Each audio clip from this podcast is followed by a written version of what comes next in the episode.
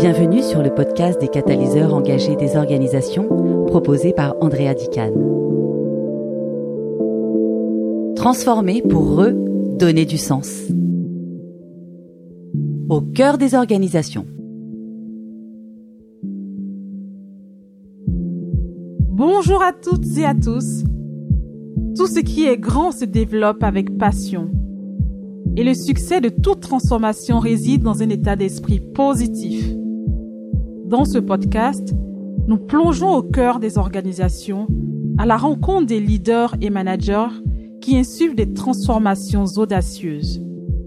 Leur engagement inébranlable, leur vision inspirante et les décisions qu'ils prennent avec courage impactent la vie des collaborateurs.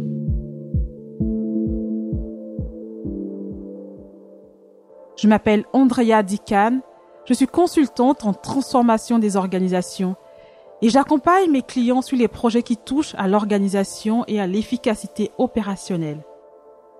C'est avec une immense joie que je vous accueille aujourd'hui sur le podcast des catalyseurs engagés des organisations. Ensemble, nous allons explorer comment ces femmes et ces hommes créent un impact durable, façonnant l'avenir des entreprises et de ceux qui y travaillent. Si vous aimez le podcast, et que vous souhaitez me soutenir dans ma démarche, je vous invite à vous abonner dès maintenant et à le partager avec votre communauté sur les réseaux sociaux.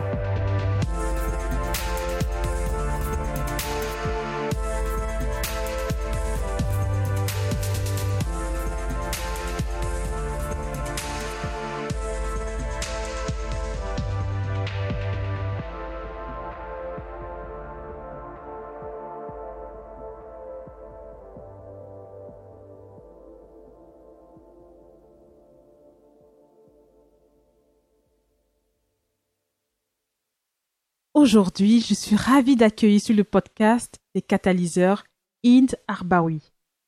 Inde est présidente de Orange is Blue. Depuis plus de 20 ans, elle accompagne et porte des projets pionniers et disruptifs pour le compte de Comex. Elle a passé 15 ans chez Renault et 5 ans cabinet de conseil en stratégie. En parallèle de son activité, elle accompagne les femmes sur les sujets de leadership avec sa partenaire de choix, Laura Massy. Dans cet épisode, nous avons parlé d'innovation, d'océan bleu, d'engagement et de mobilisation des équipes, de leadership partagé, de la magie de la rencontre et de plein d'autres sujets que je vous laisse découvrir. Ce qui m'impressionne chez In, dans son parcours et dans sa vision, sa capacité à transformer le beau en superbe. Un immense merci In pour nos échanges pour le partage de ta vision et ton leadership inspirant. Si vous aimez cet épisode, vous pouvez laisser un commentaire sur LinkedIn ou Instagram et le partager avec votre entourage. Bonne écoute. Bonjour Inde, je suis ravie de t'accueillir sur le podcast des catalyseurs engagés des organisations. Comment vas-tu? Super bien. Bonjour Andrea et merci de m'accueillir. Je suis vraiment ravie de passer ce moment avec toi. Bon, c'est super. Alors, est-ce que tu peux te présenter et euh, me dire en quelques mots les moments clés de ta carrière? Alors, moi, j'aime dire euh, que je suis une femme qui a pour vocation de transformer le beau en superbe. En fait, mon métier, c'est la transformation des organisations, c'est l'innovation. Euh, donc j'ai porté pendant 20 ans euh, des grands projets disruptifs pour le compte de, de DG de Comex. Euh, et, et, ce que j'amène, c'est euh, c'est ce cet élan vers quelque chose de nouveau qui n'existe pas. D'accord. Ah ben c'est parfait. J'ai créé ma propre société. Je suis présidente d'Orange is Blue, donc une société spécialisée dans dans l'open innovation et le leadership. D'accord. Et donc tu apportes des conseils auprès euh, donc des entreprises, des comex, si je comprends bien. C'est ça, des entreprises ou des des grandes ou plus petites entreprises. D'accord. Euh, auprès des dirigeants, des, des comités de direction. Euh, pour les aider à créer une page blanche. En règle générale, ma grosse spécialité, c'est d'aller chercher de nouveaux horizons, de nouveaux océans bleus, ou alors quand une activité est, tu sais, un peu euh, moribonde, euh, un peu fatiguée, c'est quelque chose qu'on m'a souvent, souvent confié. C'est pour ça que je, je, parle de transformer le beau en superbe. C'est partir de ce qu'on a déjà, de ses assets, et d'essayer de les sublimer pour faire quelque chose tu vois, qui, qui renaît et qui, et qui emporte. D'accord, j'adore transformer vraiment le beau en superbe. C'est c'est génial. Et tout de suite, je vais juste qu'on parle un peu des enjeux auxquels les entreprises sont confrontées aujourd'hui en termes d'innovation, de digitalisation. Quels sont les enjeux clés pour les entreprises? Je crois que euh, il y a énormément de tendances hein, qui sont qui sont connues. Hein. Euh, je ne vais pas forcément revenir sur toutes. Il y a le, toutes les transformations effectivement euh, autour de, de l'économie circulaire, mhm. euh, autour de l'intelligence artificielle dont tout le monde parle, euh, autour du management. D'accord. en fait, il y a, il y a, je pense que tout est en, en, en grande mutation, mais ce qui m'intéresse plus, c'est ce qu'on ne voit pas. Il y a, il y a des métiers. Moi, je travaille avec des. Je suis en train de développer des partenariats avec des, des personnes qui sont dans tout ce qui est prospective, d'accord, euh, tout ce qui est anticipation. Et je, et je pense que là, c'est super intéressant de toujours essayer d'aller chercher au-delà de ce qu'on connaît tous. Donc, je, je vais pas revenir, tu vois, sur toutes les tendances, le futur du travail, etc. Bien sûr, tout ça, ça nous chamboule. Mais la vraie question, c'est qu'est-ce qu'on ne voit pas? Et, euh, et, et, tout le job, euh, je pense qu'il faut faire aujourd'hui, c'est s'allier et, et, et, je travaille beaucoup, l'open innovation, c'est ça, hein, c'est l'écosystémie. Moi, je ne crois plus à euh, un quotidien d'entreprise enfermé dans ses, autour de ses murailles, avec ses relations classiques avec ses fournisseurs. Il faut aller au-delà de ses frontières, faire tomber toutes ces frontières pour pouvoir construire ensemble euh, un nouveau futur, une page blanche qu'on connaît pas, mais qui va venir s'alimenter justement de tous les savoirs des uns et des autres hmm. pour créer quelque chose euh, de nouveau et d'inédit. D'accord. Et donc s'allier, c'est vraiment avec que ce soit d'autres métiers, d'autres technologies. Quand, euh, quand tu dis s'allier, c'est vraiment euh, en termes de méthode ou de métier? Ça peut être tout un tas de, de formes d'alliance. Par exemple, je vais te parler de mon dernier projet euh, dans l'automobile, euh, qui est quand même un, un bon exemple d'industrie qui s'est retrouvée dans un océan rouge un océan ultra concurrentiel où finalement on se bat à coup de, euh, de, de, baisse de prix. Euh, euh, c'est très complexe de survivre aujourd'hui dans, dans, dans, ce métier-là et les, et les, automobiles, les constructeurs automobiles, s'ils ne font rien, on se risque de se retrouver euh, avec une part epsilonesque de la chaîne de valeur. Hmm. Et qu'est-ce qui s'est passé? Il y a eu ce, ce fameux plan stratégique euh, Renolution qui a été lancé par le nouveau directeur général à l'époque, j'y étais encore, et qui consistait à se dire, euh, avant de, nous faire disrupter de mm. chez Renault, allons nous disrupter et créons euh, de nouvelles chaînes de valeur qu'on ne connaît pas. Et notamment, moi, j'étais en charge de développer l'écosystème, le premier écosystème de l'économie circulaire de la mobilité, qui consistait vraiment, si tu veux, à... C'est un bon exemple parce que euh, l'automobile, c'est un secteur quand même qui a 100 ans, euh, qui est né de qui, qui est né au, au début euh, de, de, la de, de, cette révolution industrielle euh, et, euh, et qui avait qui était encore dans une économie linéaire. D'accord. C'est oui. Euh, j'extrais, je, je fabrique, je vends, je jette. Donc euh, aujourd'hui, c'est plus possible. Enfin, les enjeux climatiques, euh, le RSE, donc s'inventer, se réinventer finalement exactement, pour euh, cette industrie. Euh, rendre ça, euh, on voit bien quelque chose, quelque chose qu'il faut transformer. Et donc l'idée, ça a été de, de, créer un système où finalement, euh, on allait chercher à prolonger au maximum la durée de vie de ce véhicule mmh. par le rétrofit, c'est-à-dire transformer des véhicules thermiques en électriques, en recyclant chacune des pièces des véhicules euh, qu'on a produits. D'accord. Pour leur redonner une autre vie. Les reconditionner au maximum. Ils appelaient ça renew, etc., etc. Et tout ça, euh, euh, euh j'ai oublié de parler effectivement de l'énergie aussi. Oui, l'énergie, euh, effectivement, c'est notamment sujet, avec les batteries, aujourd'hui, hein. oui, l'hydrogène. Et tu vois, dans ce que je, dans ce que je dis, c'est qu'il y a des métiers. Finalement, tout ça, c'est des métiers qu'on connaît pas. C'est des nouveaux métiers. Hmm. Donc finalement, il va falloir aller s'allier avec d'autres acteurs euh, à l'époque, à l'époque, j'avais rencontré à peu près 150 acteurs, start-up, ah oui, territoires, 150 acteurs, suppliers, euh, logisticiens, euh, de tous les secteurs.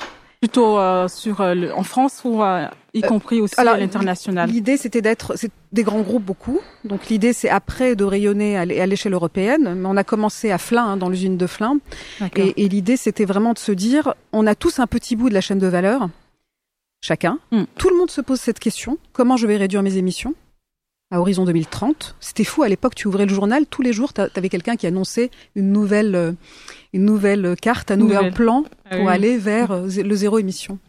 Et finalement, euh, sur ces 150 entités, quand je dis personnes, c'est les territoires, la région, les startups, les VC, tout le monde vraiment tout l'écosystème euh, finalement qui est impacté par euh, qui est impacté et qui se dit mais comment je vais faire Comment je vais faire J'ai quelque chose, mais mais mais ça ne peut pas rester à une échelle. Si tu veux avoir un impact, tu as besoin d'avoir quelque chose de massif et mm. de grand, et tu as besoin d'aller sortir de ces océans rouges, puisque chacun est dans son silo, et aller par-delà les silos. Et moi, je crois que le gros avenir, l'avenir, il est vraiment dans ce par-delà les silos et comment tu réinventes euh, des organisations qui sont plus limitées par leurs euh, frontières juridiques, les frontières de l'entreprise, mais par de nouveaux groupements que tu vas faire avec une gouvernance, avec des modes de fonctionnement. Donc tu disais qu'est-ce qu'on va transformer? En fait, on transforme tout. On transforme la gouvernance, on transforme les process, les mindsets, le management, euh, le leadership, c'est plus du tout le même. Oui. On va en euh, parler. Euh, mais voilà. effectivement, oui, d'avoir un leadership aussi partagé. Parce que là, tu me disais, oui, tous les silos, il y a plus de silos et tout. Et je trouve que ça génial parce que ça crée vraiment une une espèce de force aussi pour aller vers quelque chose de un futur meilleur finalement pour les pour les organisations. Je trouve ça vraiment absolument génial de voilà d'en arriver à ça que c'est un enjeu aujourd'hui pour euh, bah, tout l'écosystème même impacté. Hein. Et donc ça nous ramène aussi à, aux talents. Aujourd'hui, il y a, une guerre aussi des talents. Comment est-ce qu'on fait pour retenir des talents? Que ce soit dans tes expériences passées hein, ou euh, aujourd'hui ta, vision en fait de, euh, cette réalité de retenir les talents, les, faire en sorte de les attirer, donc l'attraction, et aussi la rétention, les retenir. Alors ça, c'est vrai que c'est un, un, très très beau sujet. Euh, je suis ravie de voir qu'on en parle de plus en plus. Euh, même si pour moi, il a toujours été au cœur du, du management. Moi, j'ai dirigé euh, de nombreuses équipes internationales, euh, multiculturelles, euh, que ce soit de façon hiérarchique ou, euh, ou transversale, avec des métiers divers et variés, tu vois. Et à chaque fois, j'ai réalisé que le point commun de ça, c'était fondamentalement comment tu arrives à réunir des valeurs, des valeurs cardinales. Ça veut dire que il faut aussi, à un moment donné, et certaines entreprises font ce travail-là, euh, avoir ce dialogue avec ses, collaborateurs pour, pour, pour, être certain que finalement, ils soient vraiment bien alignés avec euh, cette fameuse raison d'être, qui, hmm. qui, est un rêve un peu très élevé, mais en même temps, enfin, mon point de vue, c'est que ça manque un petit peu de d'âme et, et, de cœur, hein, c'est toujours très intellectuel. Euh, ce qui en, ce qui emmène et mobilise, et c'est ça, euh, on en revient aussi au talent et, et à, toutes les, tous les collaborateurs, c'est l'envie. Envie. La seule façon de, pour moi, d'emmener les gens, et, c'est tout le respect qu'on leur doit, c'est d'arriver à finalement les, les, emmener avec toi dans quelque chose de suffisamment grand, de suffisamment euh, aussi, euh, comment dirais-je, euh, juste et honnête, parce qu'il ne faut pas hmm. que la réalité soit contradictoire avec l'histoire que tu racontes. Mais, mais je sais qu'à chaque fois, si tu veux, pour emmener tes talents et qu'ils aient envie de te suivre, il faut qu'il y ait de la de l'authenticité, il faut qu'il y ait du du respect, ça veut dire de l'écoute. Tout à fait. Et, de, la, pas assez. de la cohérence, hein, ça nous amène à la cohérence. En Exactement. Fait, J'aime bien le terme que tu as utilisé de, de valeur aussi, hein, parce qu'aujourd'hui c'est quelque chose qui est recherché par euh, les euh, donc les, les, que ce soit des salariés qui cherchent ou des collaborateurs, c'est vraiment quelles sont les valeurs qui sont portées par l'organisation. Mais là, je parlais aussi de leurs propres valeurs, c'est-à-dire que tu as les valeurs portées par l'organisation. D'accord. Et à un certain moment, ce qui fait que les gens partent, et souvent c'est pas forcément euh, euh, les, les plus moyens, euh, c'est parce qu'à un moment donné, ils sont en désaccord profond avec les avec leurs leurs valeurs profondes. D'accord. Et, je pense que c'est très important d'une manière ou d'une autre. Et les entreprises peuvent aussi encourager dans ce sens, et il y en a qui commencent à le faire, je trouve ça très très bien, c'est les encourager à aller faire ce travail d'introspection euh, pour être certains qu'ils vont pas se cramer. Parce qu'il y a hmm. beaucoup de gens, notamment les burn-out, tu vois, de personnes qui finalement ont réussi vraiment dans la vie. Et ça aussi, c'est une grande question pour moi, quel est le succès? Qu'est-ce quelle est ma définition du succès? Et la définition de chacun, de chacun n'est pas la même. La tienne n'est pas la mienne, comme ton leadership n'est pas mon leadership. Et il y a ce truc où on fait en masse, dans les grandes entreprises notamment, on gère des, des, des, des pays, on gère des BU, on gère des, des, des organisations globales, des organisations globales à l'échelle. Or, euh, ce que je pense vraiment, et pour revenir à cette histoire de, de talent et de fidélisation, c'est tu peux pas. C'est une unicité. Tu dois aller prendre chacun. Quand tu manages une équipe, tu lis d'une équipe, tu dois essayer de faire en sorte, c'est mon point de vue, de bien comprendre le talent de chacun, l'unicité de chacun, hmm. et autant que possible, faire en sorte de le mettre dans la, à la bonne place, de l'aider en tout cas à aller vers sa bonne place. Ça ne veut pas dire qu'il n'y a pas des gens qui vont partir, et je trouve ça hyper important aussi de ne pas retenir pour retenir. Donc il y en a certains qui partiront, mais il vaut mieux qu'ils partent par la grande porte avec le sourire. Et c'est toujours meilleur pour l'entreprise derrière parce que tu as les alumni, euh, tu as plein de choses qui vont se passer après. On va pas retenir quelqu'un qui peut pas être retenu. Hmm. En revanche, ce que je pense vraiment de super important, c'est écouter, aller chercher et, essayer de faire en sorte que chacun soit au clair sur sa zone de génie. Essayer autant que possible de respecter ça. Quand on peut pas, bah, peut-être qu'ils iront ailleurs. Et j'ai une interrogation que je, te pose ici, et j'aimerais vraiment avoir des, des, réponses que, je n'ai pas aujourd'hui, j'ai vraiment constaté que sur les projets disruptifs, et d'ailleurs mes, mes, collègues, euh, on, discute souvent de, de, collègues sur ce sujet-là, pourquoi est-ce qu'on met pas les talents sur les projets disruptifs? En fait, à chaque fois, moi j'ai fait que ça dans ma vie, pendant 20 ans, une quarantaine de projets, toujours assez disruptifs, j'avais toujours un mal de chien à réussir à ce qu'on me mette dans l'équipe euh, les meilleurs, les talents, qu'on préfère retenir. Mais ça, c'est le sujet de quand tu as la, question. Ouais, quand tu as une cohabitation. Et pourtant, c'est un vrai levier. Hmm. Et quand tu as cette cohabitation, tu as toujours ce, sujet, mais qui est complexe, hein, de cohabitation d'une activité traditionnelle qui, elle, ramène tout de suite le cash, euh, alimente le PNL euh, et, est visible à court terme, versus ce que tu vas faire du disruptif, mais qui a un horizon temporel plus éloigné. Hmm. Et c'est vrai que c'est une réalité à chaque fois, il faut se battre et on a mal de chien à avoir les meilleurs. Pourtant, il serait hyper clé pour accélérer et délivrer des innovations et en même temps qui leur donnerait envie justement euh, de, rester, finalement et, de, et, de s'épanouir, et de créer de la valeur. Parce que pour moi, il faut être bien, il faut être aligné avec ce qu'on aime, il faut être aligné avec ses valeurs pour pouvoir aller donner le meilleur de soi. Je l'ai pas dit dans ma mm. définition de la créativité et de l'innovation, il y a un élément hyper important, puisqu'il s'agit d'aller enjamber des frontières et aller au-delà des frontières et du connu. Forcément, c'est difficile. Forcément, il y a de la peur. Forcément, il faut aller mobiliser ses ressources. Et, je pense qu'il y, a quelque chose de passionnel là-dedans. Si tu veux transformer, pour moi, hmm. fondamentalement, tu dois aller chercher, canaliser ce que tu as, tes ressources, ta zone de génie, euh, et, pour pouvoir finalement donner une part du meilleur de ce que tu as à donner. Pour moi, innover, c'est ça. Hmm. C'est la bonne personne à la bonne place. Oui, et toi, ta contribution, si tu veux vraiment apporter le meilleur de toi et le mettre sur la table avec tous les autres, et c'est comme ça qu'on va réussir, hein, c'est toutes ces meilleures parts de chacun, euh, ensemble, l'intelligence collective, dans les écosystèmes, vont venir créer quelque chose de tellement, tu vois, euh, démultipliant le meilleur de chacun que ça va créer de nouveaux espaces stratégiques qu'on connaît pas. Et c'est comme ça hmm. qu'on va disrupter. Génial. Et euh, j'aime bien le terme que tu utilises, la zone de génie. Et euh, si on peut juste revenir là-dessus, je veux comprendre pour une entreprise aujourd'hui, comment on fait pour que le bon employé, le bon salarié ou le bon manager, le leader soit dans sa zone de génie? Alors, je pense que c'est un travail alors à la fois d'introspection, mais qui peut aussi euh, être euh, accompagné ou pas accompagné, mais en tout cas c'est se poser, soit éventuellement euh, le management peut aider. Moi, j'ai beaucoup fait en tant que manager. J'ai toujours essayé de, de je me suis toujours assise avec chacun de mes collaborateurs en essayant de comprendre ce que lui aimait faire, ce qu'il savait faire au mieux et ce qui lui apportait du plaisir. Pour moi, c'est ça la zone de génie, c'est hmm. trois critères. C'est toi ce que tu fais hyper naturellement, qui apporte de la valeur. D'accord. Tu te rends compte que les gens te disent souvent, oh là là, mais toi tu fais ça, euh, comme quand on a fait du conseil, tu sais, quand tu arrives, on te dit, mais t'es hyper structuré, euh, tu sais piloter des projets multiporteurs.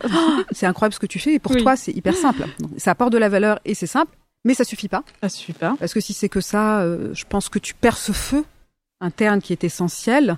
Et le, le troisième élément, qui est vraiment le, l'élément suprême, c'est est-ce que ça te fait vibrer?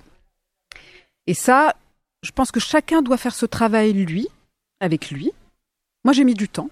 mais j'ai fini par le faire et c'est ça qui était la clé pour moi d'une vraie révélation euh, et d'un vrai décollage aussi. Euh, ah, génial. C'est d'assumer qui je suis, mais ça veut dire le comprendre. Hmm. Oui, donc c'est un travail aussi à faire. C'est pas que l'organisation, c'est aussi un travail non, personnel. C'est d'abord soi, oui. Toi, toi, qu'est-ce que profondément donc, on avait dit qu'est-ce qui te fait vibrer? Qu'est-ce qui te fait vibrer? Qu'est-ce que tu sais faire, aussi au mieux Au mieux. Ouais. Et qu'est-ce que tu t'apportes de la valeur? Qu'est-ce qui apporte de la, valeur? Donc on a vraiment ces trois. Et, et, par rapport à ça, je pense qu'il y a un autre sujet qui est super important.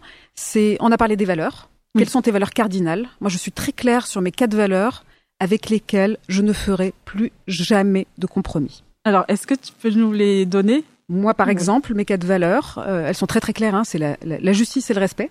La justice, et le respect. C'est euh, le lien, la connexion. Euh, c'est l'innovation, l'ouverture. Et c'est le beau et la capacité à s'émerveiller.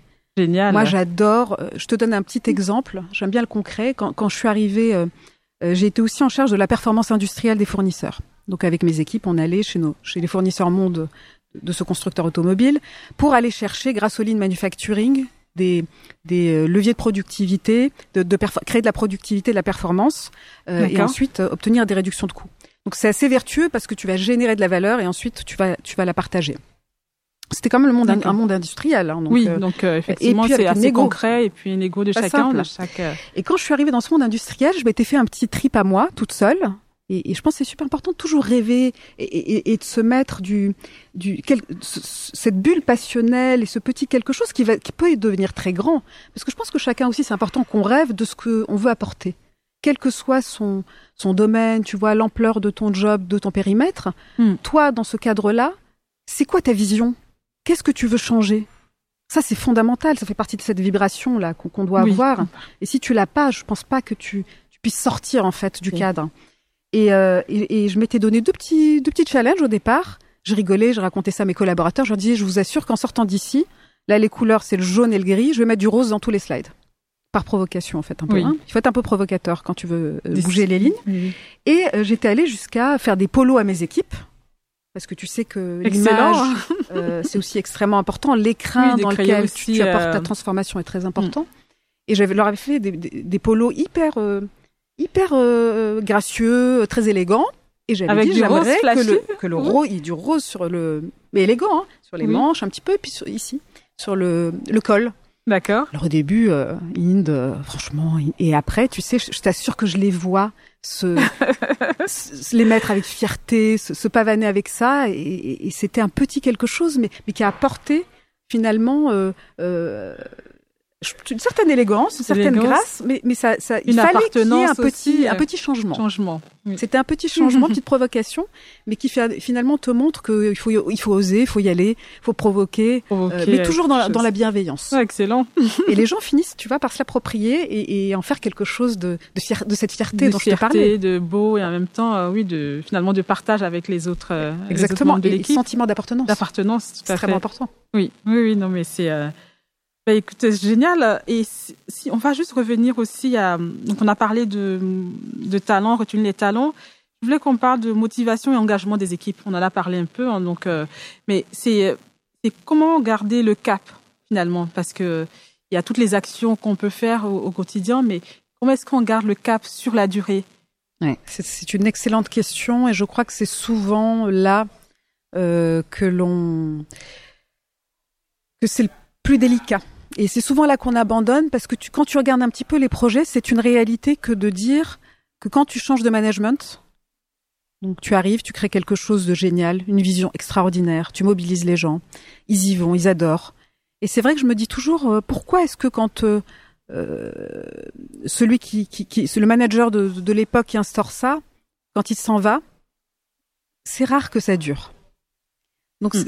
j'ai pas forcément, tu vois, je sais que c'est un enjeu, qu'il faut essayer de, de, de travailler, euh, de travailler si tu veux la, les process, euh, parce que euh, moi je parle beaucoup de créativité et d'innovation et tu sais Orange Orange is Blue pour moi l'orange c'est l'ouverture, c'est la création, c'est l'énergie, mais le bleu dans lequel va se fondre ce soleil est au moins aussi important, c'est se poser, euh, mettre les jalons, déployer, exécuter.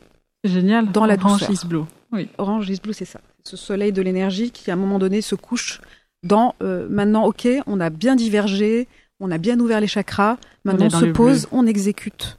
Et ça, et, on y va. Et cette fameuse exécution, on sait que 75% des projets, en fait, euh, échouent hein, par défaut d'exécution. On le sait. Et, et là, c'est un petit peu la même chose. Je pense que la façon de les ingrédients, en tout cas, pour essayer de s'en approcher, hein, je te dis encore une fois, avec toute humilité, euh, moi ça m'est arrivé plusieurs fois, je, sais que c'est difficile, c'est à la fois euh, créer cette, cette, cette vision qui soit suffisamment robuste, réaliste et euh, vendue dans l'organisation, qu'elle ait vraiment pris sa place. Donc là, il y a vraiment un rôle aussi au niveau des leaders, des managers de, de la communication, la communication. de, de, de, de cet écrin. Je parlais d'un écrin, d'un univers, de de d'un rayonnement. Euh, le rayonnement, moi, ça a toujours été 50% du succès des projets. Hein. C'est le faire connaître, et, essayer de l'ancrer au plus haut niveau pour que les gens voient bien la valeur de ce que tu apportes et que du coup ce soit pas une mode. Hmm. Euh, et il faut communiquer, communiquer, montrer en permanence ce que tu fais, même quand c'est des projets à horizon euh, 10 ans. Tu dois être capable de montrer des choses à horizon court terme. C'est comme ça. Sinon, ça, ça, ça, ça dure pas. Donc ancrer ça, ancrer ça dans le réel, ancrer ça dans dans, dans le dans le langage que connaît l'entreprise, hein, qui est celui des KPI. Hein. Donc on, ne peut pas, il faut pas être esclave de ces KPI, mais c'est une réalité. Il faut, être en mesure de, de mesurer finalement pour montrer euh, où est-ce qu'on en était. Exactement. Ensuite, tu prépares ta succession. C'est très important. C'est euh, assez vite. Moi, c'est ce que j'ai fait à chaque fois. Voir dans l'équipe, en fonction de ce que je te disais, de l'identification des talents, euh, de ce qu'ils aiment faire, de ce qu'ils savent faire, commencer à se dire quand moi je serai plus là. Et, d'ailleurs, euh, j'ai souvent commencé avec des râteaux et assez vite, je commençais à déléguer et je mettais tu vois, deux trois personnes en dessous euh, qui eux-mêmes et je les aidais à structurer eux-mêmes leur propre zone. Tu vois, il faut créer plusieurs têtes. Il faut pas qu'il y ait une seule tête. c'est ce qu'on disait, un peu partagé. C'est un leadership partagé finalement. Partagé, responsabilisant. Euh, valorisant. Il faut aussi les valoriser, leur donner leur espace, euh, les euh, faire grandir, les préparer. Parce qu'il faut avoir aussi cette vision. Tu sais, on parle de vision à chaque fois. Hein. Je te parlais de la grande vision de l'entreprise. Ensuite, tu as ta grande vision, toi, en tant que leader, de ce que tu veux changer. Hmm. Et ensuite, tu as aussi ta grande vision pour tes équipes. Tu sais, euh, les histoires et, les changements qu'on veut apporter, c'est comme euh, une espèce de saga. Je trouve que c'est hyper important et, c'est vertueux de, le penser en, en série, en film, tu vois. Oui. Et, dans cette série, toi, tu es le héros principal de, de, cette série que tu vas essayer de créer. C'est ton changement. Mais avec toi, si tu veux embarquer, euh, si tu veux que ça dure, il faut aussi vraiment faire attention à tous les personnages de hmm. ton histoire. J'aime beaucoup euh, cette analogie en fait. Finalement, ça permet aussi de de voir où est-ce qu'on veut aller globalement de voir la big picture, mais en même temps de voir aussi euh, chacun. Bah, chacun Il faut leur donner de la densité. J'aime beaucoup. Vois. Aller euh, et ça c'est quelque chose je trouve qu'on fait pas suffisamment. C'est tu ok t'as le héros, t'as souvent les héros qui sont le board, les comex, euh, les managers, mais il faut vraiment pas oublier ceux du quotidien et notamment tes équipes. Il faut leur donner un rôle à chacun. Tu vois, c'est pas six personnages en quête d'auteur. Il faut pas qu'ils soient en quête de quoi que ce soit. Il faut qu'ils soient eux-mêmes dans, tu vois, dans cette espèce de de désir aussi. De, c'est quoi eux-mêmes leur vision à eux? Qu'est-ce qu'ils ont envie eux-mêmes de transformer? Tout ce que je t'ai dit, euh, du, ça va de haut en bas. Oui. Et ben c'est ce qu'on disait avec euh, la zone de génie finalement. Faut qu'ils soient dans leur euh, zone de génie à ce moment-là. Il y a autre chose, Andrea, hyper important. Il y a la zone de génie, mais il y a aussi l'audace. Oui, ça. Et ça, j'aimerais bien, si tu veux bien parler de ça, c'est quelque chose qui manque souvent aux femmes, d'ailleurs, c'est que elles n'osent pas aller demander. Et on est nombre de leaders, et j'ai beaucoup de, euh, de femmes avec qui je discutais, qui ont des équipes et qui me disaient, écoute, In, c'est incroyable, je, je, suis désespérée. Les femmes de mon équipe, euh, elles demandent pas, elles viennent jamais. Euh, c'est vrai. Elles, elles, elles, osent pas, et même quand une me racontait, j'étais atterrée, elle voulait mettre en valeur le travail d'une de ses collaboratrices à haut niveau, à haut niveau ce qui d'ailleurs parfois est plutôt l'inverse. L'inverse. On peut se retrouver plutôt à, se faire piquer ses idées, on l'a toutes vécu. Mais c'est aussi un peu notre faute, hein, parce qu'on met pas toujours les limites. Et là, elle me, elle me disait, elle a voulu la mettre en valeur. Ah et la jeune fille est, venue la rattraper derrière en lui disant, écoute, plus jamais tu me fais ça. Donc elle en fait, pas, elle n'a pas compris ou euh, elle, a eu peur. Elle a eu et sa peur a été tellement forte qu'elle a n'a même pas voulu assumer d'aller porter son travail. Mesdames, messieurs aussi, parce que c'est pas que pas féminin. Que les femmes, oui. C'est un peu plus féminin quand même. Si vous voulez contribuer, transformer, vibrer, il faut s'exposer. Il n'y a pas d'autre choix. Et il faut oser aller demander. Tu sais, rétrospectivement, moi j'ai vu beaucoup d'histoires où j'étais passée, mais très tard, hein, j'avais réalisé que moi j'étais passée à côté d'opportunités géniales, parce que mes boss, d'ailleurs qui étaient souvent plutôt des hommes, et c'était génial, c'était très très bien, auraient voulu que je fasse des choses, mais en fait j'ai pas saisi, j'avais pas compris l'ampleur, j'avais pas dit alors, que nombre de nos collègues masculins, et c'est pas du féminisme mm. que je fais du tout, c'est une vraie réalité, prennent, ils savent pas s'ils savent faire ou savent pas faire, mais ils, prennent, et ensuite ils, se disent je verrai bien comment je, je comment je fais. Oui, ils, ils, osent finalement. Alors que nous, on sait bien, et, moi je, suis aussi comme ça, je l'ai beaucoup fait. Si on n'a pas 350% de, de, de, compétences et de formation, euh, on, on, dit on dit pas oui. Et ça, c'est pas possible. L'audace, aller demander, il faut aller proposer, pas juste demander. Il faut venir en disant, moi j'ai une idée, créer même, j'irais même plus loin que prendre sa mm. place. Je pense qu'il faut créer un espace unique qui n'existe pas.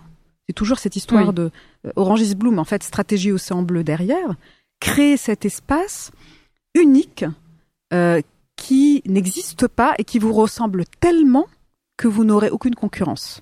Parce qu'il ne ressemblera qu'à vous. Travailler en fait finalement ce que je sais faire. Qu'est-ce que je sais faire déjà? Réfléchir à ça d'unique. D'unique. Et le proposer et oser aller le proposer, dire. Donc l'audace finalement. Il faut euh, Exactement. oser aller. Exactement. Mais avec une proposition toujours. Toujours. Parce qu'il faut pas juste dire euh, Arriver avec une feuille blanche. Euh, non, il faut venir avec, toujours avec une proposition et, même quelque chose de très très détaillé. Hein. Moi, moi, j'ai toujours fait ça. Hein. Est-ce qu'il n'y a pas aussi une question de perfectionnisme, de vouloir être euh, parfaite Mais bien sûr. Je pense aussi. Ça, ça se travaille. Ça se travaille, mais je pense que aujourd'hui, il y a pas mal de programmes aussi hein, en entreprise pour accompagner des femmes après pas que, hein, mais il y a vraiment des programmes aussi qui sont mis en place au sein des entreprises. Il y a encore du travail. Il y a encore du travail. Oui, ce perfectionnisme, c'est ce qu'on nous apprend, notamment quand on a fait des grandes écoles, euh, des euh, classes prépa, des euh, quand on a ces parcours un peu purs ou, et un peu tracés. Sauf que c'est un vrai poison. C'est un, un poison absolu parce que ça nous enferme. C'est vrai. Et le et l'enfermement, le cadre, ça nous enferme dans une tu vois, une vision déjà prédéterminée, prédéterminée de sa vie, prédéterminée de, de, ce qu'on pourrait, ce à quoi on pourrait contribuer. Alors que ce que j'essaie de dire depuis tout à l'heure, c'est que justement, la création et la valeur, elle est en dehors de ces espaces. Hmm. Elle est aux interstices et elle est dans ce machin que tu contrôles pas, en fait. Tu contrôles pas, tu, es perfectionniste, tu essaies de tout contrôler. En plus, tu contrôles rien. Hein. Contrôle pas. Euh, anti-agile, pour utiliser ce fameux terme, c'est anti-agile. Et euh, je crois que d'autant plus si on veut aller chercher tous ces ressorts de l'intelligence collective, qui sont euh, ceux qui vont faire la différence, il faut laisser de l'espace. Hmm. Il faut laisser de l'espace. On parlait d'écoute tu sais bien qu'on n'écoute même pas à 20% ce qu'on nous dit, on se prépare déjà, déjà à répondre. Hein, à c'est répondre. Ce qu'on dit, on alors qu'on a deux, deux oreilles pour euh, écouter deux Exactement. fois plus. Et, et en fait, les pépites, elles sont où? Elles sont dans ces, ces, ces 80% où t'as pas écouté et, et, t'as pas rebondi. Et c'est pour ça que ce, cette histoire de, perfectionnisme, j'aime beaucoup parce que tu vois, c'est ça prend tout l'espace. Hmm. Et si tu ne laisses pas d'espace à tes collaborateurs, à tes partenaires, à tout le monde, à tout ton écosystème, tu, tu, bah, tu fermes les yeux sur euh, toutes les opportunités euh, extraordinaires qui sont autour de toi, tu, tu les vois pas. Tu restes dans ton petit cadre, dans ton petit silo et du coup dans ton océan rouge. Oui. Non mais c'est génial. Bah, donc le message euh, in c'est vraiment pour les femmes là. En tout cas en l'occurrence c'est d'oser, d'oser, d'oser, d'oser. Partir. Euh, donc nous allons Merci. Alors, je vais poursuivre ici avec euh, maintenant la question de la culture leadership partagée. On l'a évoqué déjà un petit peu, hein, de comment est-ce qu'on le met en place pour qu'il soit partagé avec l'ensemble des collaborateurs euh, et euh, la notion aussi de diversité, toutes les diversités en entreprise. Donc, aujourd'hui, on a voilà, l'idée c'est vraiment de dire lorsqu'on a des projets de transformation, comment est-ce qu'on on, s'organise aussi pour avoir ce leadership partagé et prendre en compte toutes les bah, toutes les diversités au sein, au sein de l'entreprise. On l'a évoqué un petit peu, hein, mais voilà. Je veux bien avoir ton avis là-dessus. Euh. Alors, je vais essayer de, de me remémorer euh, dans mon passé, puisque j'ai souvent piloté des équipes, comme je te le disais en introduction, diverses, donc que ce soit en seniorité, que ce soit en, en origine, en culture, en niveau hiérarchique, puisque j'ai fait aussi beaucoup de transversales. D'accord. en fait, euh, et j'ai aussi, par ailleurs, d'ailleurs, piloté un des premiers projets agiles de Renault à l'échelle du groupe. Sur un processus industriel.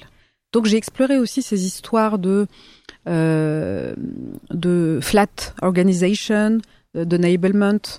Euh, je je crois pas hmm. en l'entreprise libérée. Je crois qu'un décideur est là pour décider. Décider. et, et on est chacun décideur aussi à notre niveau. L'intelligence collective, la consultation, c'est super important parce que tu vas, ça va créer de la richesse, mais à la fin, euh, le consensus n'est pas fécond. Le consensus mou n'est pas fécond. Je crois pas que tu puisses disrupter, en tout cas, sortir du cadre et créer quelque chose de d'unique en étant dans une espèce de consensus mou. Hmm. Tu, tu, tu, peux pas plaire à tout le monde. Et à un moment donné, il faut décider, il faut trancher. Mais une fois, une fois que j'ai dit ça, ça n'empêche pas que à l'intérieur de, de, ta façon de procéder, c'est vraiment un mode de leadership pour moi. C'est un leadership respectueux. Je reviens pas sur ce que j'ai dit, qui va prendre en compte euh, la force de chacun. Hmm. C'est un leadership qui va aussi créer des espaces où les collaborateurs, par exemple, vont aller résoudre des problèmes ensemble. Nous, on a fait ça. Ça avait vraiment marché dans, le cadre de notre projet de transformation agile. Euh, et j'étais en charge de ça. On avait créé des centres un peu partout euh, avec un coach agile et où les collaborateurs qui avaient des idées pouvaient venir et les, les plus grandes idées, parce qu'évidemment, euh, il faut euh, toujours qu'il y ait de l'impact. Hein, donc, fait, oui. ce que je disais, on n'est pas sur juste de la de la créativité artistique. Hein. L'innovation, c'est de la créa et de l'exécution.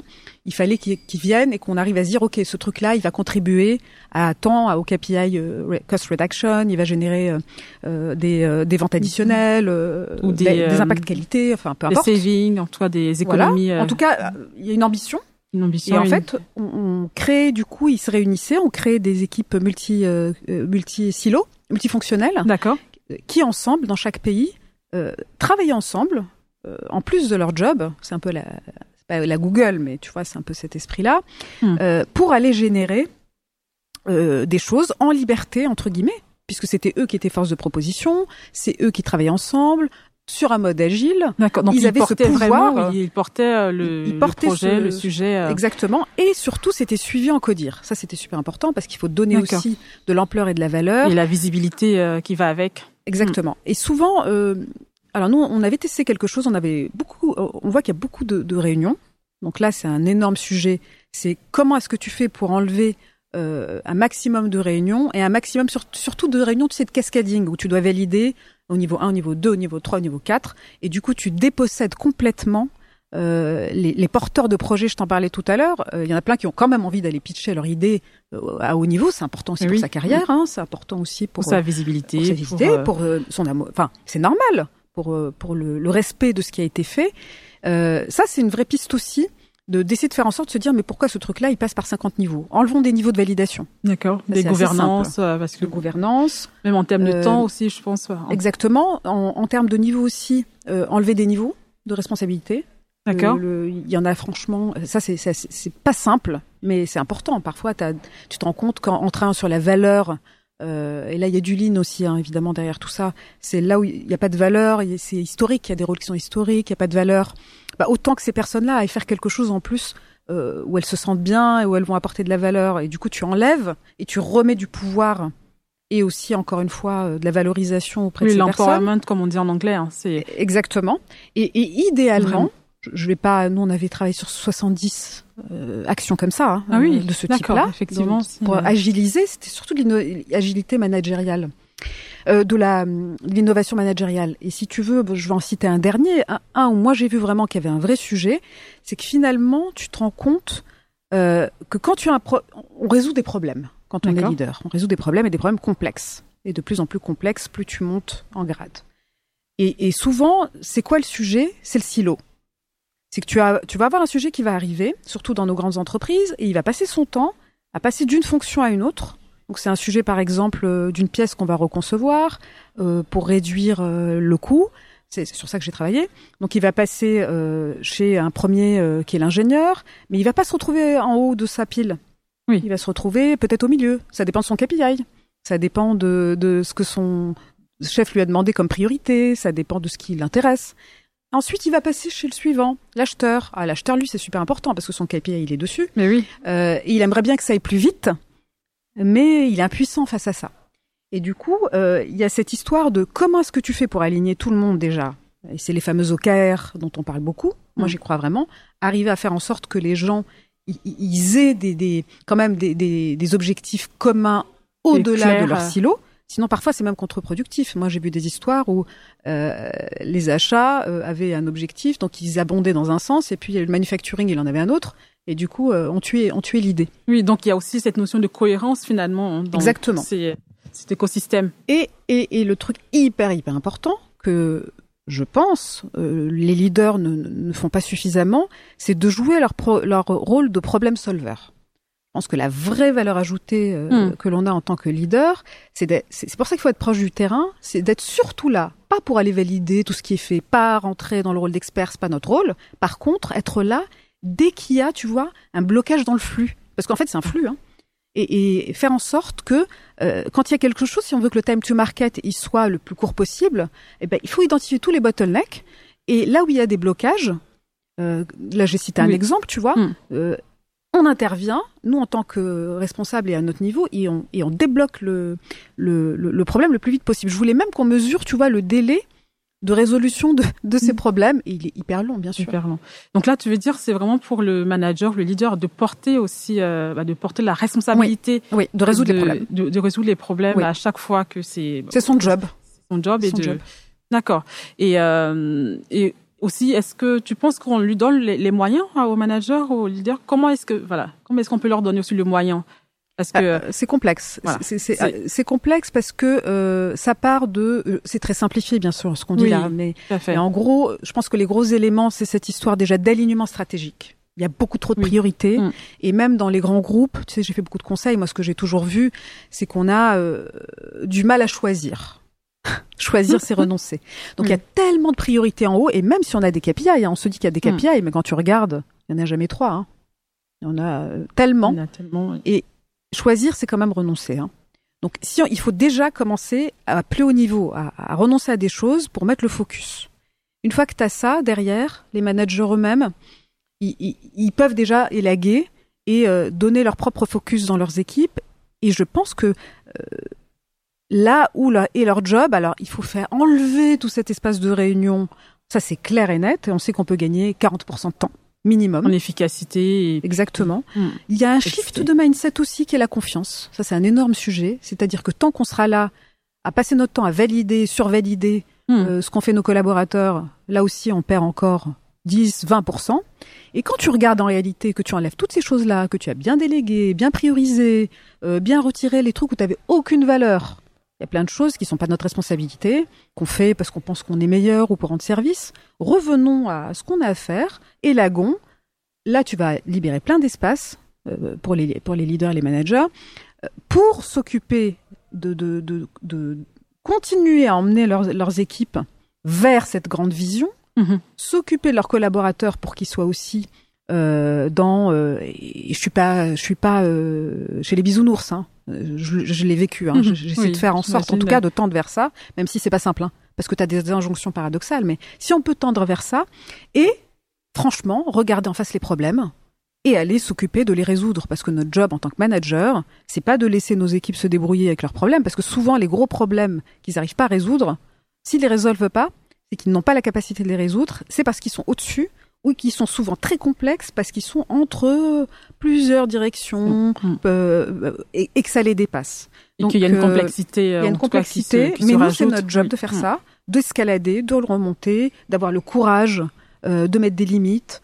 Euh, je dis pas que c'est simple. Hein, encore une fois, je, je suis pas du tout. Euh, je suis quelqu'un qui a beaucoup travaillé moi euh, sur la, la, performance industrielle, la réduction de coûts. J'allais chercher des réductions de coûts en dizaines de millions. Je sais ce que c'est que la vraie vie, le court terme. Mais euh, je pense que c'est fini ça. Hmm. Si on continue dans ces modèles-là, euh, on va se s'étioler, s'éteindre. C'est pour ça que les, les, les talents partent. C'est pour ça que les gens sont en perte de sens. On a besoin de remettre euh, du, de, de, la respiration. de l'espace, oui. de, de je te regarde, j'ai des yeux aussi pour te regarder. C'est ça en fait aussi le management. Hein. C'est prendre le temps, poser son crayon, regarder, écouter, laisser cet espace. Aujourd'hui, si nos collaborateurs aussi ne s'expriment pas, ne vont pas parfois donner le meilleur d'eux-mêmes, c'est aussi parce qu'on leur laisse pas cet espace. Oui, ça, revient vraiment à ce que tu disais, hein, c'est être dans ce océan bleu, d'être euh, et ben, merci beaucoup Inde. Je suis vraiment euh, assez même euh, limité mouvement parce que c'est vraiment ce travail là qu'il faut faire bah, ensemble, hein, toujours ensemble et en entreprise. Et je, je, voulais revenir sur un sujet bon qui est ton sujet, hein, sujet de l'innovation. Comment est-ce qu'on innove aujourd'hui dans ce monde là où on, on est aujourd'hui et Comment innover et créer des espaces, de nouveaux espaces stratégiques pour euh, que ce soit pour les managers, pour les équipes? Euh, voilà. Je voulais un peu comprendre euh, parce qu'aujourd'hui on parle beaucoup aussi d'innovation responsable. Il y a plein de sujets autour de l'intelligence artificielle. Comment est-ce qu'on innove? Alors moi j'aime beaucoup parler de, si tu veux, d'une innovation qui peut être une petite innovation comme une grande, tu vois, d'une innovation un peu euh, euh, qui peut appartenir à tout le monde. Et, et ma définition de l'innovation, en fait, c'est créer quelque chose euh, de nouveau qui n'existe pas encore. Tu sais, moi, tous les matins, je me réveille, et, j'ai toujours un peu fait ça, euh, en me disant aujourd'hui, que vas-tu faire de nouveau qui n'existe pas encore? C'est pour ça que je parle beaucoup de l'unicité. Et, euh, et j'aimerais, alors je ne vais pas forcément parler d'innovation, tu sais, il y a quatre grands types d'innovation. Il y a l'innovation produit, d'accord, qui, qui, est connue. Euh, l'iPad, euh, etc. Il y a l'innovation euh, process. Donc comment tu vas disrupter, robotiser, industrie 4.0, tout est flux, etc. Tu as l'innovation business, c'est comment tu vas créer de nouveaux modèles d'affaires. Euh, freemium, premium, location au lieu de, de vente. Objet additionnel. Voilà, tout, enfin tous les nouveaux modèles qu'on connaît, Uber. et puis et puis le dernier, c'est c'est le, le, celui dont je parle beaucoup en fait, c'est l'innovation managériale. Et donc, euh, je parle un peu de tout ça, et, et, et, je pense que chacun à son niveau euh, peut innover. Alors, au niveau d'une direction, au niveau d'un service, au niveau de son projet personnel, si on est entrepreneur. Euh, et, et, ça va être comment Ça va être, et, je renvoie vraiment à la lecture, si on l'a pas fait, on peut le refaire, de, des stratégies Océan Bleu, qui expliquent vraiment ça et qui prennent l'exemple du Cirque du Soleil. Euh, comment euh, innover? Le Cirque du Soleil, qu'est-ce qu'il a fait? Il a, à un moment donné, le, tu sais, le cirque a connu une grosse crise il y a quelques années. Euh, L'utilisation, l'usage des, des, des, animaux devenait était très décrié, tu vois, très mmh. très. Oui, là, c'est euh, vraiment l'innovation responsable. C'est ça. Comment être il y a quelque chose qui n'allait plus. C'était difficile d'être rentable. Euh, les bancs étaient pas confortables. Et c'était pour les enfants. Eux, ce qu'ils ont fait, c'est qu'ils se sont dit tiens, et si on visait non plus les enfants, mais déjà les adultes qui eux vont au théâtre et ont donc cette, ce budget, donc la capacité à augmenter le coût, tu vois, il y a déjà ça.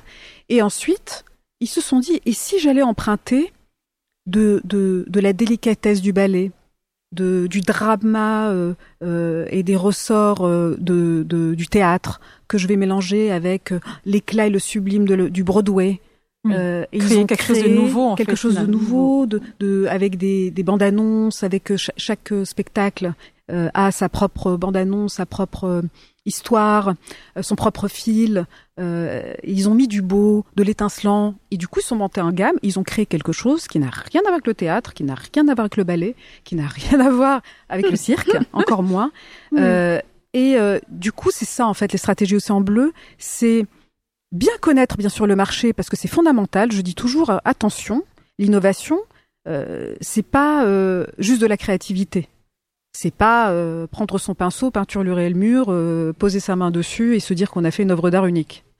Il y a de ça dans le orange. Mais c'est pas que se, ça. Se laisser ouvrir, mais, mais après c'est aussi quand même euh, faire le job. Et faire le job, c'est connaître le marché, regarder les critères, sur quoi tous les les, les océans rouges, c'est des océans, tu sais, où les règles sont définies, les frontières sont claires, les critères sont clairs. De marge, les gens sont un petit peu sur les mm. mêmes. Et après, on se bat à coups de stratégies qu'on nous apprend hein, euh, à l'école, stratégie de domination par les coups, euh, les, les, forces de porter, tout ça, il faut les connaître. Mm. Je pense qu'il faut les appliquer d'abord. Et ensuite se dire, et c'est ce qu'ils ont fait, euh, par exemple, le euh, Cirque du Soleil, le, Cirque du Soleil, c'est ils, ont pris ces, ces, ces différents euh, critères, et ils ont joué avec. il y en a certains qu'ils ont exclus. Ils ont dit ça c'est fini, ça c'est fini. Euh, et, et, par contre, on va augmenter ça, le coût par exemple, augmenter, et ensuite ils se sont dit on va même carrément créer autre chose. Hmm. Et donc la stratégie, euh, euh, et pour moi l'innovation, c'est aller chercher cet espace euh, ailleurs, enjamber toutes vos frontières, aller au-delà et y mettre quelque chose d'unique. Et comme je te disais au tout début, pour moi, innover, c'est pour vraiment innover et créer quelque chose de sublime et d'unique, il faut y mettre quelque chose de soi qui n'appartient qu'à toi. Tu vois? Unicité, et, singularité. C'est ça. Et c'est mm. ça qui va faire, regarde, notamment dans le monde des indépendants. C'est encore plus criant. C'est, c'est, on est tellement nombreux, euh, tout le monde sur, sur, son, sur son champ euh, de, d'activité. Et, j'invite chacun à aller se dire, OK, dans, dans tout cet espace, par exemple, si je suis coach, dans cet espace de, de coaching, euh, il y a bien quelque part quelque chose qui n'appartient qu'à moi. Peut-être que mm. c'est euh, un métier que j'ai fait il y a longtemps que je vais mélanger. Qu'est-ce que je euh, veux apporter finalement? Oui. Mm. Qu'est-ce que je veux apporter? Qu'est-ce que je veux apporter d'unique? Unique. Et il faut qu'il soit unique. Mm. Sinon, tu vas passer à côté de ton marché. Tu, tu n'auras pas de marché. Oui, oui, oui. Tout à fait. Mais je voulais revenir à. On n'a pas parlé, on en a parlé, mais avec le cycle du soleil, mais et donc ils ont analysé. Finalement, c'est répondre aussi aux besoins du client. Et je pense que si on, on parlait du client, on a parlé de l'entreprise, l'organisation, ça va, ça big picture et tout ça. Comment est-ce qu'on répond aussi aux besoins du client? Parce que je pense qu'avec les nouvelles technologies, les digitalisations, finalement, la, la, la personne, en tout cas, les, les personnes auxquelles euh, on veut, euh, en tout cas, on veut apporter des réponses et pour le mm. client mm, final. Mm. Comment est-ce qu'on bah, on répond aux besoins du client? Alors, il y a, y a belle question. Je pense qu'il y a plusieurs choses. Il y a, je vais dire, l'incertitude absolue et le fait que tout change. Donc je ne hmm. suis pas certaine. Je crois qu'on est sorti. Alors moi j'ai été éduquée à l'époque où on nous apprenait du, un marketing qui nous disait vous allez créer le besoin. Et euh, ou alors on est passé il y a pas très longtemps avec tu sais tout ce qui est euh, design thinking, euh, euh persona, qui reste vraiment quelque chose à faire. Hein. Bien sûr qu'il faut le faire ça, mais mais ça ça répond pas à tout. D'ailleurs le Cirque du Soleil dans les stratégies Océan Bleu, tu sais tu sais ce qu'il recommande. En fait il, hmm. il recommande et je trouve que c'est une super question à se poser d'aller regarder les non clients c'est tourner le dos en fait. Quand je dis tourner le dos, c'est euh, tourner, porter ton regard aussi sur ceux qui n'achètent pas. Et pour comprendre pourquoi ils n'achètent pas. Et aller regarder et justement créer autre chose qui va aller chercher ces non-clients qui aujourd'hui ne t'achètent pas. Donc il y a ces histoires de non-clients. Hmm. Il y a les histoires aussi de, de prospective et de trend. Je pense qu'il faut aussi bien être au clair et bien se tenir au courant de ce qui va arriver. Tu vois, l'iPad, c'est quand même génial. Il a créé un besoin pour le coup. Je disais que, que c'était que, c'était euh, on nous avait appris ça à l'époque, euh, mais c'était c'était vraiment que ça. Il y a, pas que ça. Il y a un peu de tout aujourd'hui. Aujourd'hui, il faut savoir danser avec toutes tous ces, tous ces sujets-là. Les personnages, il faut les connaître. En même temps, il faut connaître les grandes tendances. Euh, il faut inventer des choses. Euh, mais il faut pas siloter. Il faut faire un peu de tout ça.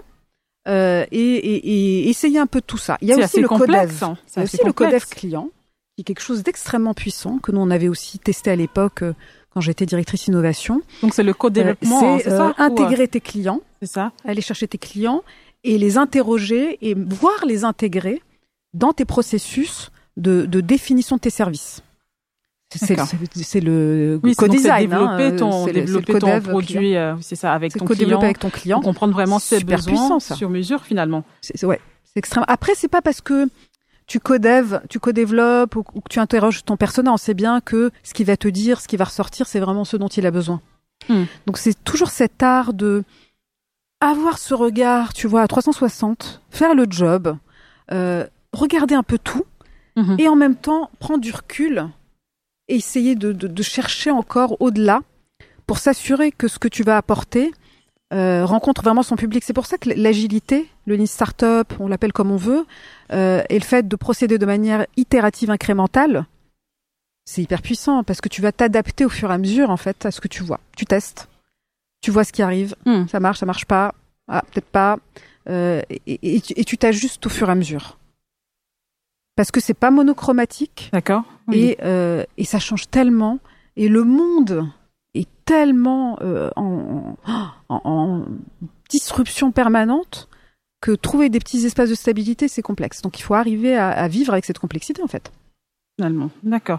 Donc oui, effectivement, donc on est, on n'a on pas le VUCA hein, finalement. C'est c'est volatile et, et tout ce qui est incertain et tout ce qui est la complexité et puis l'ambiguïté aussi. Donc euh, complexité finalement et euh, incertitude, ça va, ça va de pair. Hein. Il faut apprendre à vivre avec ça. On a vivre avec. On a vu avec le Covid hein, que on était le monde entier, on était tous reliés finalement. Exactement ce qui pouvait se passer dans tel euh, pays. Pareil avec la guerre en Ukraine aussi, on voit bien que bah, ça impacte soit en Afrique ou euh, voilà, ça impacte vraiment. Euh, et tu vois, nous sommes interconnectés finalement. Tu as raison. Et la peur, tu vois, on n'a pas beaucoup évoqué la peur, mais la peur en, en incertitude, c'est quelque chose qu'on doit apprendre vraiment à gérer. On aura toujours peur, et d'ailleurs la hmm. peur est le corollaire de la transformation, puisque tu transformes, ça veut dire que tu vas aller challenger, tu vas aller changer euh, des façons de travailler, des façons de penser, hmm. et elle sera là cette peur. Et toi-même, tu as peur quand tu portes quelque chose de disruptif. Et, la question, je pense, qui est fondamentale dans ce monde incertain, c'est qu'il faut apprendre à jouer avec cette peur. Et tu vois, quand il y a eu le Covid, c'est un super exemple. Tu as vu les, des initiatives de dingue. Il y a des vrais océans bleus qui se sont créés hein, euh, entre eux. Par exemple, Renault à l'époque a monté une, petite ligne de masques. Euh, il y a eu des alliances, tu te rends compte, dans, la pharmaceutique entre des concurrents. Euh, donc c'est clair, ça a créé des liens improbables. On n'aurait pas imaginé, euh, tu pas imaginé quelques années avant. Exactement. Et je crois que c'est ça le monde que, que avec lequel on doit vivre. C'est ce monde où tu dois apprendre à te diriger émotionnellement. C'est ce que dit beaucoup ma, ma partenaire Laura Massis. Elle a raison. Elle dit euh, le leader sait avant tout se diriger émotionnellement, quelles que soient les circonstances. C'est beau ça. Il faut apprendre. Oui. Et c'est c'est extrêmement dur. Mais nous qui sommes dans la transformation, c'est absolument vital que d'apprendre à, la canaliser, tu vois, et à danser avec, parce qu'elle fait partie de notre vie. Elle sera toujours là. Elle te montre d'ailleurs si tu as disrupté ou pas. Hmm. Parce qu'en général, quand tu n'as pas peur, c'est que tu es dans ta zone de confort. Et quand tu es trop dans ta zone de confort... Tu le ressens aussi. Hein. Oui, mais il n'y a, rien qui se passe aussi, tu vois. C'est flat. Et, hmm. il faut en faire quelque chose, je pense, de, de fécond, euh, de, de, de créateur, qui va, qui va t'emporter. Et tu vois, ça a créé des choses incroyables, ce Covid. Les respirateurs qui ont été créés, Decathlon qui a détourné son masque, euh, des alliances de dingue. Euh, après, le souffle est retombé. On revient toujours, euh, mais pas sur tout. Mais il y a quand même quelque chose qui n'est plus comme, euh, comme avant. Exactement. Il y, a, plein de choses qui ont été euh, profondément disruptées. Hmm. mais mais c'est cet esprit-là, je pense, pour répondre à ta question, apprendre cette, cette agilité, cette résilience, ce fameux hmm. mot qui est très utilisé. Euh, c'est la résilience, apprendre à danser avec cette peur. Très bien. Merci beaucoup, In. Je voulais qu'on parle un peu de la conduite de changement. Innovation, euh, nouvelle euh, procédure, nouvelle une réorganisation. Qu'est-ce que tu penses aujourd'hui du, rôle de la conduite de changement? Donc pour accompagner les équipes, les collaborateurs, les leaders, les managers dans les projets de transformation Alors je sais que c'est un terme qui fait beaucoup débat. Moi, je suis née dedans. J'ai commencé par le conseil aussi, oui. comme toi, euh, je crois. Oui, oui, oui. J'ai euh, commencé aussi Donc on est on est né dedans. Et je pense que les mots sont pas importants sur ce coup-là. Je, trouve, je pense que les mots c'est très important. Et un mot est un mot. Hein. Mais, mais là, pour le coup, euh, on, on, met le mot qu'on veut. En revanche, ça revient à tout ce qu'on a dit. Euh, il y a encore beaucoup trop d'entreprises qui transforment euh, sans faire, sans prendre garde à être dans la délicatesse. Moi, j'adore ce terme de délicatesse dans la transformation, de douceur dans la transformation. On n'a pas besoin, et je le dis d'autant plus que moi, j'ai pu être hein, dans des mm. choses assez euh, euh, massives, où il fallait y aller hyper vite, top-down. Euh, c'est tellement à l'échelle qu'on n'a pas le temps, il faut prendre des grandes masses. Eh ben, ça marche pas. C'est tout.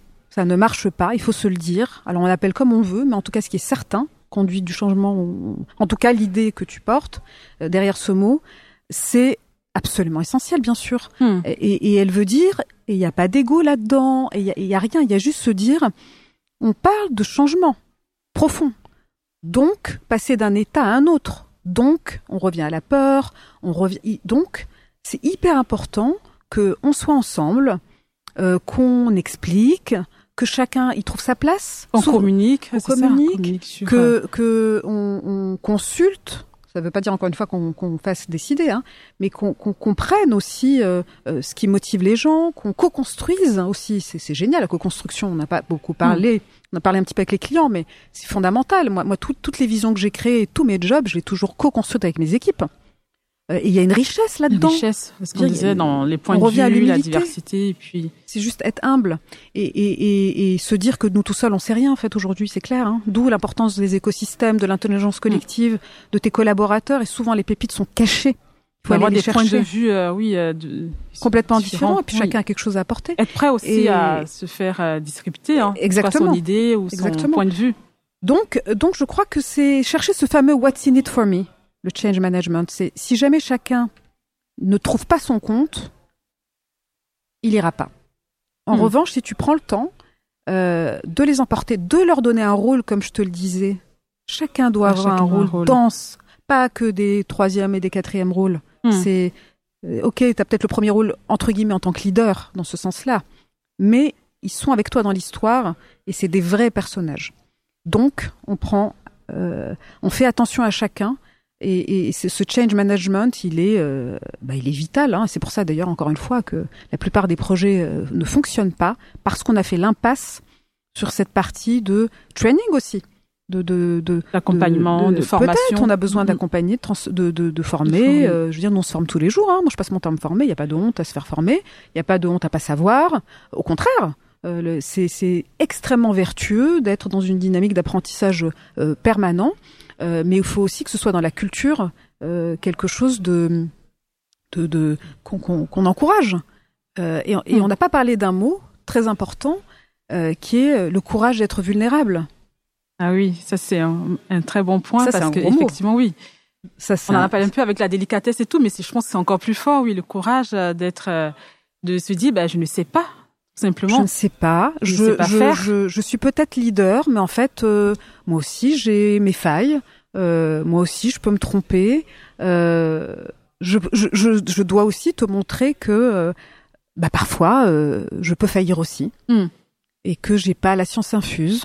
Et que, moi, je disais souvent, quand c'était de gros projets, on me disait, c'est quoi le plan à trois ans? C'est bien de faire des visions à trois mhm. ans, mais c'est bien que, que c'est fini ça. Hein. Les, les, les, plans, euh, euh, business plan à dix ans, euh, par le menu oui, des détails. Le papier, oui, mais après concrètement, c'est sûr. T'as même pas fini de penser ton hypothèse qu'elle est déjà finie, qu'elle est déjà morte.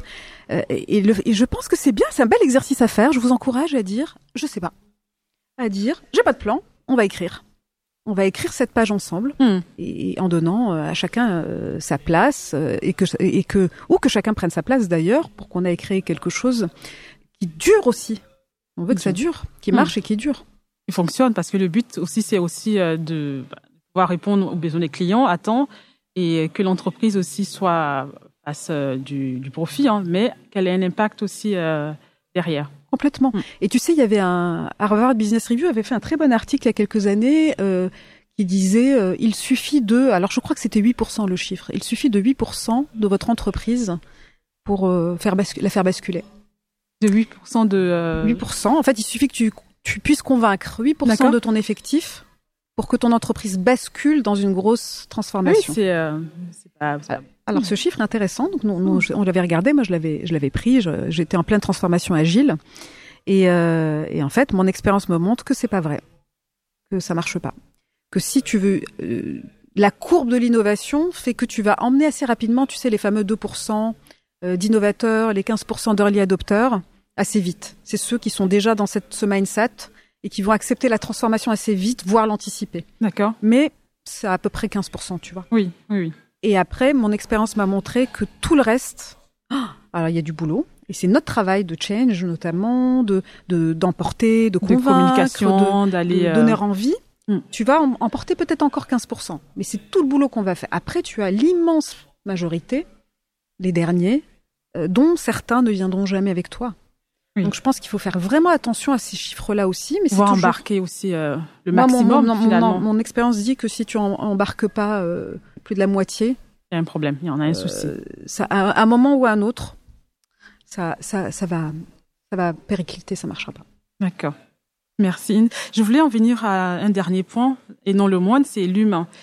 Comment est-ce qu'on met en place, euh, je dirais, des euh, les conditions donc managériales et organisationnelles pour que les collaborateurs agissent, je pense, avec voilà, autonomie, avec dans un cadre et euh, que ce soit avec la deux limites en hein, valeur donc respect confiance. C'est vraiment l'humain comme fil rouge dans l'organisation. Comment est-ce qu'on s'organise? Alors, je, vais, essayer de, faire la synthèse de, de comment j'ai procédé moi sur mes dernières années. Sur mes dernières années, je me suis retrouvée euh, à la tête d'une équipe de performance industrielle et c'était des personnes qui étaient très masculines avec des personnes beaucoup plus âgées que moi et qui avaient euh, qui étaient dans ce métier depuis très longtemps et, et moi je connaissais rien ce métier. Et je prends cet exemple parce que je suis arrivée, j'avais peur bien sûr, je me dis waouh, c'est c'est un vrai challenge pour toi. Euh, comment vas-tu prendre? Et puis ils étaient nombreux, et puis c'était international, et puis il fallait chercher des dizaines de millions d'euros. D'accord. Euh, c'était ça mon challenge. gros challenge. Gros challenge. Et puis c'était euh, piloté au niveau du Comex. Et, euh, et je crois que la clé, c'est vraiment d'arriver et de garder déjà cette, euh, ce regard humble, mais en, en, ayant, en ayant pas peur. Tu vois, encore une fois, on revient à ce qu'on disait de se dire, je sais pas, c'est vous qui savez. Alors moi, je sais des choses, bien sûr. Hein. Je, je, je, me dévalorise absolument pas. Mais c'est pas ma valeur. Moi, ma valeur, ça a été déjà de les prendre un par un ce que je te disais, je les ai pris un par un. J'ai essayé de comprendre chacun d'où il venait, qu'est-ce qu'il faisait, qu'est-ce qu'il faisait vibrer dans ce qu'il faisait? Alors bien sûr, euh, j'ai pas pu les mettre forcément que sur des choses euh, tout de suite qui, qui, les faisaient vibrer, mais en tout cas, euh, on, a fait ça, ce premier contact. J'ai écouté beaucoup. Euh, j'ai lancé un énorme chantier, ça je fais ça à chaque fois, avec 60 euh, entretien. On est allé voir tous nos clients internes, les clients externes, les fournisseurs. On a essayé de comprendre ce qui marchait, ce qui marchait pas, et je les ai mis dedans. Ensuite, on a décliné ouais, 60 projets transversaux. Ah oui, quand et J'en ai mis chacun à la tête d'un. Je te parlais des talents et des projets. Et ensemble, euh, on a créé une grande vision, et je peux te la donner, hyper belle et grande. Parce qu'à chaque fois qu'on fait un projet de transformation, je pense, ou de création, il faut être hyper ambitieux il faut aller chercher cette vision XXL et c'était nous allons devenir la référence de la performance industrielle des fournisseurs. C'est absolument génial. Et, et on l'est devenu, on l'est devenu, euh, et on a euh, multiplié par 4 euh, le, le, notre performance, puisqu'on est passé de 10 millions d'euros à 40 millions d'euros d'économie en 3 ans. On, on, a fait ce qu'on avait dit. Et surtout, le plus important pour moi, c'est que chacun, waouh, il y a eu euh, une communauté, il y a eu euh, une, une, envie de nous rejoindre parce que les gens voulaient plus venir dans ce métier. Le métier a été revalorisé. Hmm. Euh, et, et c'est ça en fait. C'est, je pense que c'est très très simple. Hein. C'est redonner finalement mettre du son sens, de côté, redonner de la valeur, remettre son ego. Il y a un gros sujet d'ego hein, hmm. qu'il faut travailler. Et l'ego, il sert à quelque chose. Hein. Mais il faut aussi savoir parfois le faire taire et se dire j'y vais. Juste être avec eux, juste comprendre ce qu'il y a, voir leur potentiel et essayer de créer de quelque chose, faire de quelque chose de beau, quelque ah chose de superbe. Et ça, c'est humain. C'est juste humain en fait. Super. C'est voir le meilleur et le, le meilleur de chacun et lui donner le, le, l'aider en tout cas à, à créer, à créer quelque, chose, de super. Bah, écoute, on va terminer sur ça. In, je trouve que c'est génial. Et euh, je, euh, je voulais juste qu'on on essaie de voilà résumer un peu. Donc là, j'ai retenu les mots. Euh, donc de, il faut être humble, l'humilité, l'unicité aussi, la singularité, et puis ben, l'audace, l'audace pour les femmes. Je ne sais pas si on l'a dit, mais tu accompagnes aussi euh, des femmes avec euh, donc euh, ta partenaire de choix qui est Laura Massy, donc suit des programmes d'accompagnement de leadership des femmes. Oui. Et comment est-ce qu'on fait pour te joindre, Inde? Alors le, le, plus simple, c'est je communique beaucoup sur LinkedIn. Sur LinkedIn, d'accord. Et donc je suis très présente. pour l'instant, il y a d'autres choses qui arrivent, mais principalement, euh, si vous me suivez, vous appuyez sur la petite cloche, vous me suivez, je, je parle de ces sujets qui me passionnent euh, euh tout le temps, très régulièrement. N'hésitez pas à me contacter. C'est pour moi toujours un plaisir. On n'a pas parlé de la de la magie de la rencontre. Oui. Euh, ce superbe livre de Charles Pépin qui se lit très très vite oui, dit à peu près tout. Hein. Oui, beaucoup. beaucoup. Donc je vais pas m'étendre, mais mais pour moi le le sel de la vie c'est la rencontre. Et c'est comme ça qu'on touche au merveilleux et c'est comme ça qu'on rencontre euh, des personnes exceptionnelles qui d'ailleurs peuvent faire euh, euh, la beauté de votre de votre vie à vous. Tout à fait. Et d'ailleurs, je voulais juste qu'on l'a pas dit au début, mais Inde et moi nous sommes rencontrés via Envie. Et donc, je fais un grand coucou à nos amis de Envie, donc Catherine, Karine, Charlotte et euh, voilà toutes les euh, et Rachel aussi, Rachel qui, n'est plus dans l'aventure. Qui n'est plus dans l'aventure, Merci, mais oui. voilà. Merci, je fais un gros coucou à tout le monde et c'est grâce à Envie que donc l'école des indépendants que j'ai rencontré Inde et euh, je, je, vraiment je te remercie beaucoup beaucoup pour cette conversation. J'ai été euh, très ravie de la partager avec toi et j'espère que nos éditeurs et auditrices euh, seront ravis aussi euh, de nous écouter. Voilà. Merci, à toi, Andrea, pour ta sincérité, ton authenticité et, ta grande beauté. Je, je, je, je, trouve que tu sublimes ce sujet. Tu as une grande délicatesse et je, et je souhaite vraiment un, un, très beau succès que je que que, que je n'imagine pas autrement pour ton podcast. Merci beaucoup, In. À bientôt. À bientôt.